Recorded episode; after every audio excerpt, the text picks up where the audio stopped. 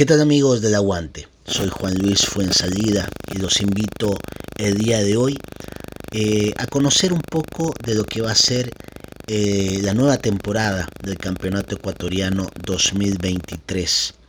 Será la sexagésima quinta edición de la Serie A del Fútbol Profesional Ecuatoriano y la quinta bajo la denominación de Liga Pro.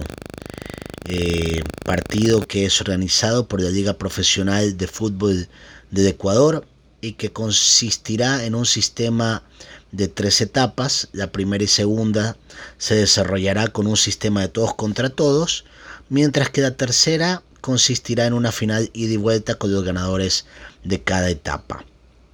Se otorgarán tres cupos para la Copa Libertadores 2024, campeón, subcampeón y primer mejor puntaje de la tabla general.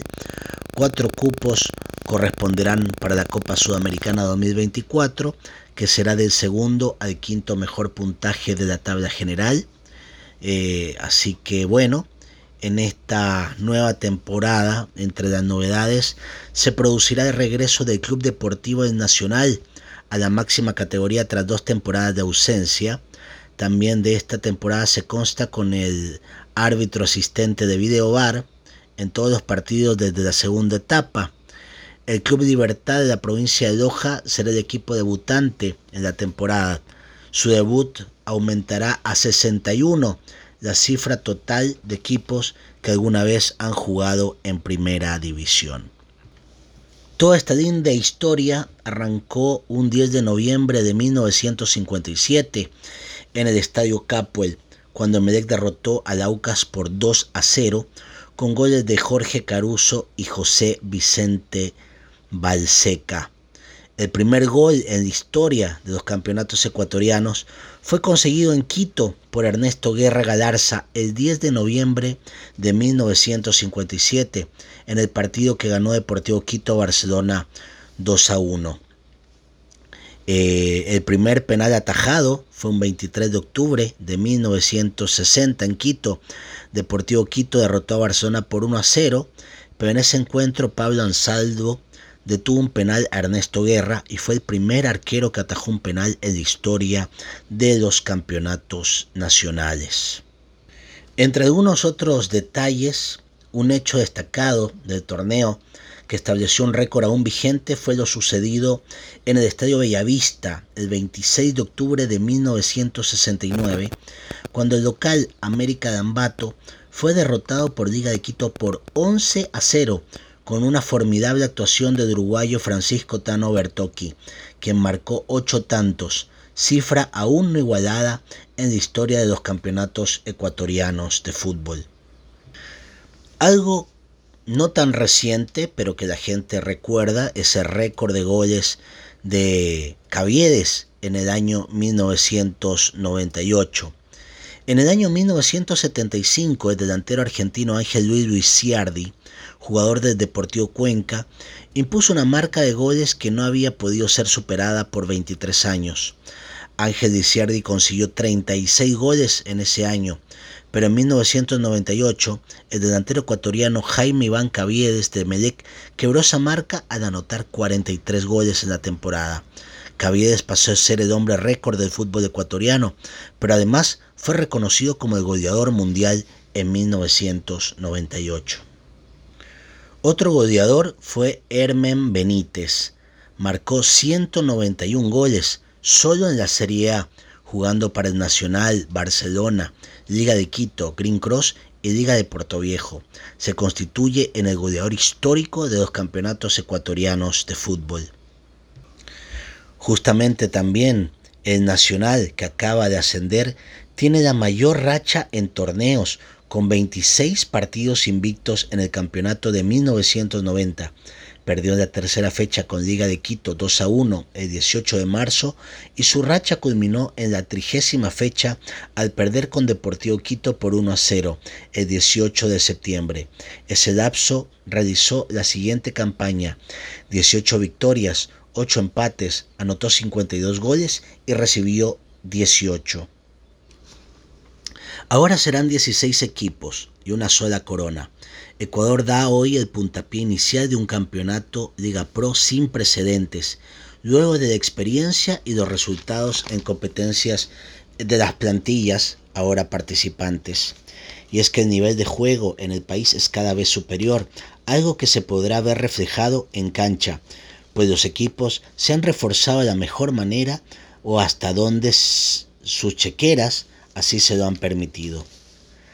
Desde hace cuatro meses en que terminó la edición del torneo pasado, donde Aucas se convirtió en un inédito e histórico campeón al levantar por primera vez una corona del torneo local. Las plantillas han mantenido un sinnúmero de partidos comprobatorios con el objetivo de no dejar fuga alguna, ya que no habrá margen para el error. Barcelona, Emelec y Liga Deportiva Universitaria de Quito, los equipos con mayor hinchada del país, están llamados a volver a levantar una copa que no tocan desde hace mucho, sin que eso deje de lado a un Independiente del Valle, que si bien ha sido el más regular, el año pasado no tuvo el honor de saborear las mieles de la Liga Pro. El resto de equipos no se quedan atrás, tienen a su favor el factor sorpresa, que los puede llevar a ser de patito feo a rey de los cisnes. Ya ha habido casos, cualquier cosa puede pasar. Esto es fútbol. Pese al esfuerzo, como en toda competencia, siempre hay uno que lleva la delantera, y este año es Emelec, equipo guayaquileño que no ha escatimado recursos para armar un plantel competitivo, al menos en lo que a chequera se refiere. De acuerdo con el portal especializado en estadísticas deportivas Transfer Market, los eléctricos que levantaron por última vez una Copa de Campeones de la Liga Pro en 2017 son el equipo con la plantilla más costosa del torneo, al estar valorada en 21.7 millones de dólares. Según el listado, el costo del bombillo este año es 4 millones de dólares superior que, que la temporada anterior, cuando Nassim Deme eh, presidente hasta el 2022 tuvo un equipo valorado en 17.2 millones. La diferencia radica en que el elenco millonario engrosó su cotización con la llegada de jugadores como Miller Bolaños, Luis Fernando León, Brian Angulo, entre otros. Precisamente Angulo, quien ya fue parte de Medec entre 2014 y 2019, es el jugador más caro del plantel, al estar cotizado en 3 207.600 dólares. Detrás de Medec en el listado se encuentra Independiente del Valle, con una plantilla de 20.1 millones. Los Rayados, que el año anterior alcanzaron el título de la Copa Sudamericana, también elevaron su valor monetario, armando un plantel con refuerzos de figuras como Jordi Alcíbar, Lautaro Díaz, Lorenzo Farabelli y Junior Sornosa. Según las valoraciones, Alcíbar es el futbolista más caro del conjunto rayado y uno de los más cotizados de la Liga Pro 2023, pues está tasado igual que Brian Angulo, 3.2 millones. En el tercer lugar de ranking aparece Liga de Quito, valorado en 17.1 millones y que en esta temporada trae jugadores como Renato Ibarra, Johan Julio y José Angulo. El cuadro Albo, dirigido por el argentino Luis Subedía, tiene en Alexander Alvarado a su jugador más costoso. Más atrás aparece en Barcelona Sporting Club con 14.5 millones, Aucas 13.7 millones y Universidad Católica 13.1 millón, siendo en el su jugador más costoso el argentino Cristian Ortiz. Ya en la parte baja de la escala con menos de 10 millones está en el Deportivo Cuenca, 8.6 Guayaquil City 7.9, Delfín 7.7, Mochugruna 7.5, Técnico Universitario 7.3, Orense 6.7, Cumbayá 6.1 y Guadaseo 5.9. Finalmente, los dos equipos que transitan en los últimos lugares son el Club Libertad de Loja, recién ascendido de la Serie A, y el Nacional, que entre 2021 y 2022 deambuló por la Serie B el primero alcanza un valor de 4.1 millones y el segundo 3.8. Pero muy a pesar de las cifras, la cotización de los equipos no gana campeonatos. Y para muestra un botón, Aucas, un equipo con mucha trayectoria pero humilde, logró el año pasado el campeonato. Hoy, Barcelona, Emelec y Liga de Quito están urgidos de levantar la Copa de la Liga Pro por ser los más populares y tener una cuenta pendiente desde hace años con sus hinchadas. Lejos de este grupo no se queda Independiente, aunque es el más regular. Cualquier cosa puede suceder. Esto es fútbol y hasta que los 90 minutos no transcurran, nada está dicho. Por lo pronto, hoy empieza a rodar el balón.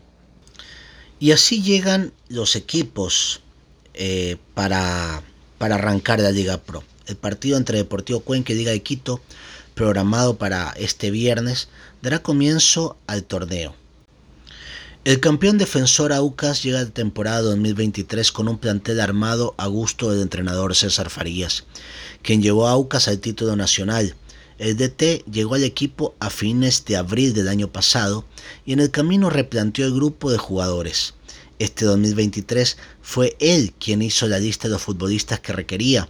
Salieron del equipo jugadores claves para la consecución del título, como los defensas Ricardo Ade y Richard Mina, el volante Víctor Figueroa y el goleador Francisco Frizeski. Contrató a dos elementos, entre ellos Michael Carcelén, Jordan Rezabala y Sergio Quintero junto a Eric Castillo.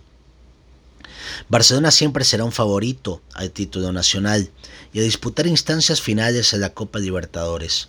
Fabián Busto reforzó puestos claves como la delantera, contrató a tres goleadores natos, el uruguayo Agustín Rodríguez y los argentinos Jonathan Bauman y Francisco Feriseski, mayor goleador de 2022 con 15 goles. Llegaron los ecuatorianos segundo Portocarrero, Janer Corozo, Fernando Gaibor y Luis Arce, también de gran desempeño en medio campo y ofensiva. La columna vertebral del equipo son el arquero Javier Burray, el defensa Paco Rodríguez, Damián Quito Díaz y adelante se aguardan los goles de Bauman y Frizelski.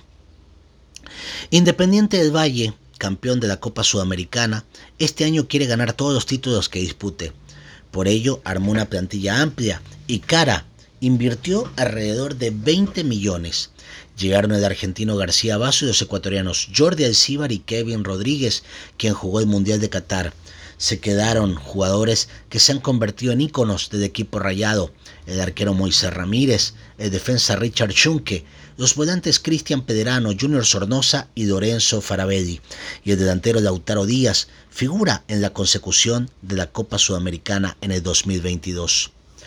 Liga de Quito renovó su plantilla luego de una decepcionante temporada que lo dejó sin Libertadores en 2023. Llegaron 12 jugadores en primera instancia y luego el entrenador Luis Subedía incorporó a los 6 jugadores que conformaron la selección sub-20 que se clasificó al Mundial. Llegaron el haitiano Ricardo Ade como gran figura en defensa, Renato Ibarra, Leonel Quiñones, José Angulo, Leonel Quiñones y los argentinos Lisandro Zulgaray y Facundo Rodríguez. Se quedaron los arqueros Adrián Gavarini y Alexander Domínguez. Además, Ezequiel Piovi, José Quinteros y Alexander Alvarado, la figura de la U en el 2022. El bombillo, tras una 2022 lleno de frustraciones, replanteó su plantel para el 2023. Pese a que este año no jugará de Libertadores, contrató al DT argentino Miguel Rondelli y armó el plantel más caro de la Liga Pro, 21.4 millones Llegaron al equipo Mider Bodaños, Brian Angulo, que jugaron el fútbol mexicano y el brasileño. También se incorporaron Caín Farado y Fernando León, Juan Pérez, Samuel Sosa, Tommy Chamba y el arquero Gilman Napa, figura en la Minitri que se clasificó al Mundial Sub-20 en Indonesia. Universidad Católica, en el aniversario 60 de fundación, quiere alcanzar su primera estrella.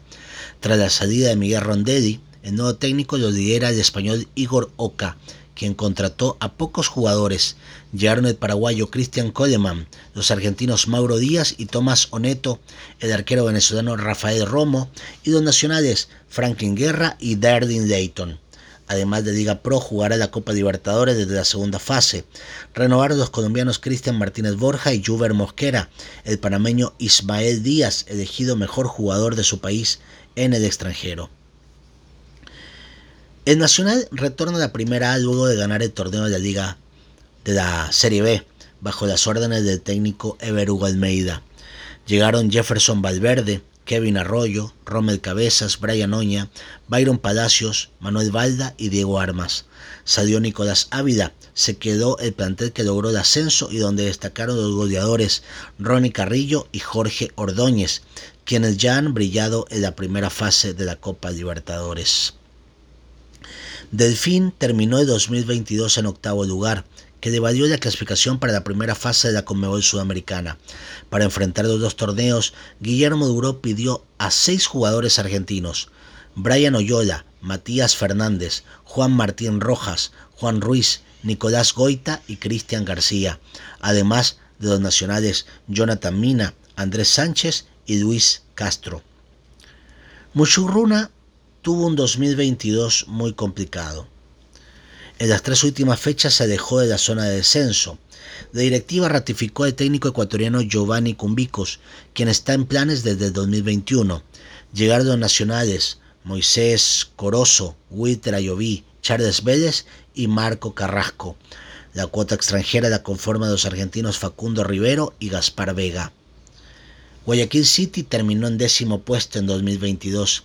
Este año continuará el DT Paul Gavilanes, quien aprobó la contratación de los ecuatorianos John Narváez, José Gabriel Ceballos y los uruguayos Darwin Torres, Winston Fernández y Mauricio Alonso. Deportivo Cuenca, que lo dirige Gabriel del Valle, llegó al equipo cuencano que jugará Liga Pro y la Copa Sudamericana. Vinculó al plantel a Sergio López, Richard Farías, Andrés López, Mayer Méndez y Diego Ávila. Se quedaron en el equipo jugadores importantes como Lucas Marcinelli, Rodrigo Melo, Francisco Mera y Bruno Duarte. Su objetivo este año es clasificar a la Libertadores. Orense, cuyo proyecto del entrenador nacional Juan Carlos León incluyó renovar todo el plantel.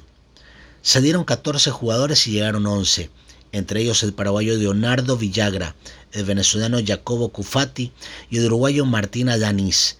Entre los ecuatorianos llegaron Richard Calderón, Brian Sánchez y Joao Rojas, que jugó en el Sao Paulo de Brasil hasta el año pasado. Técnico universitario dirigido por Juan Pablo Buch, renovó completamente el plantel. Salieron 16 jugadores y llegaron 13 tras la campaña del año pasado, donde estuvo a punto de descender. La cuota extranjera la conforman los colombianos Giancarlo Blanco, Steven Tapiero y Tony Gutiérrez, y los panameños Isidoro Inastroza y Jair Catui. El Cumbayá debutó en la primera A y pese a una campaña modesta pudo mantenerse la serie de privilegio. El DT ecuatoriano Patricio Hurtado no hizo mayores variantes al plantel. Renovaron jugadores como Juan Carlos Paredes de amplia trayectoria, el paraguayo Teodoro Paredes y el argentino Arián Pucheta, conforman la cuota extranjera. Su objetivo será evitar el descenso. Guadaseo por segundo año consecutivo jugará la Liga Pro a las órdenes de Luis Vanegas. Mantiene la base del plantel del año pasado. Salieron cuatro jugadores incorporados los uruguayos Joaquín Vergés y Gustavo Allés y el colombiano Olmes García. Renovaron jugadores como el argentino Tobias Dos Santi, Armando Calle y, y Byron Angulo. Libertad será el club debutante absoluto en Liga Pro. Ascendió el año pasado con el entrenador nacional Paul Vélez, que fue ratificado mantuvo el plantel que ganó el ascenso y sumó a siete jugadores, entre ellos José Angulo, Carlos Ferot, los colombianos Federico Arbeláez y Felipe Ávila y el argentino Sergio Sosa. El principal objetivo será mantenerse en la primera A. Y así cada club seguramente va a contar con alguna figura, como el caso de Jordi Alcibar de Independiente de Valle, el ecuatoriano que viene de Charlotte Fútbol Club de la MLS y conoce muy bien el fútbol local por su ciclo en, Liga de Quito. Ahora el centrocampista forma parte de Independiente del Valle y sin duda promete a tener participación y recuperar su nivel. También llegó Renato Ibarra, un jugador con mucha experiencia, que fue mundialista con Ecuador en 2014, ha jugado en el fútbol de los Países Bajos y el mexicano, regresa al torneo ecuatoriano y promete mucho por su jerarquía. Mider Bolaños vuelve después de siete años en Medec un jugador con gran calidad y trayectoria. Ricardo Ade fue el mejor jugador de la Liga Pro 2022 tras ser campeón con Aucas. Ahora el haitiano tendrá reto de defender a un equipo grande como Liga. El goleador del 2022, Francisco Friselski, ahora tendrá reto de jugar en Barcelona, un gran delantero que ha demostrado sus cualidades. Eh, Kevin Rodríguez, el joven de 22 años que todavía no ha debutado en primera, pero que tuvo un brillante 2022 con el Imbabura, fue convocado y tuvo minutos en el Mundial de Qatar. Damián Díaz, que es referente, jugador del Barcelona Sporting Club, el 10 líder de los amarillos. Luis Fernando León, el ecuatoriano que tendrá un nuevo reto con Emelec. Su talento y experiencia le aportará al conjunto azul eh, ese puesto en defensa que hace años el bombillo ha estado buscando. Ronnie Carrillo, delantero que fue vital para el ascenso del Nacional, se afianzó y ahora podrá demostrarlo con los puros criollos. Steven Plaza, quizás un jugador que muchos le han dado por perdido. Eh, se espera que con César Farías pueda volver a tener la confianza necesaria. Así que hay muchas figuras que seguramente los directores técnicos que, que estén a cargo de los equipos buscarán que, que puedan brillar cada uno con un estilo diferente. César Farías en Aucas, Fabián Bustos en Barcelona, Luis Subedía en Liga de Quito, Martín Anselmi en Independiente del Valle, Miguel Ángel Rondelli en Emelec, Ever Hugo Almeida en el Nacional, Igor Oca, el español de Universidad Católica, Patricio Hurtado, técnico ecuatoriano en Cumbayá, Guillermo Duró en Delfín, Gabriel del Valle, técnico argentino del Deportivo Cuenca, Leonardo Vanegas, ecuatoriano de Guadaseo, Paul Gavidanes, ecuatoriano de Guayaquil City, Paul Vélez, ecuatoriano de Libertad, Juan Carlos León, ecuatoriano de Lorense, y Juan Pablo Buch, colombiano de técnico universitario. Con esto hemos repasado lo que es la, la Liga Pro que justamente arranca este 24 de febrero a las 19 horas con el partido entre Deportivo Cuenca y Liga de Quito. El día sábado a las 14 horas Independiente del Valle recibirá al conjunto del Muchugruna el mismo día, el Guayaquil City a las 16.30 recibirá al Cumbayá. Gualaceo a las 19 horas recibirá a Barcelona. El día domingo, técnico universitario recibe a Universidad Católica a las 14 horas. Aucas al Nacional a las 16.30. Emelec a Libertad a las 19 horas. Y el lunes 27 de febrero a las 19 horas, Delfín enfrentará a Lorense. Con esto hemos repasado y hemos analizado cómo arranca la Liga Pro 2023 Bet 593, nombre del nuevo auspiciante que tendrá el torneo ecuatoriano.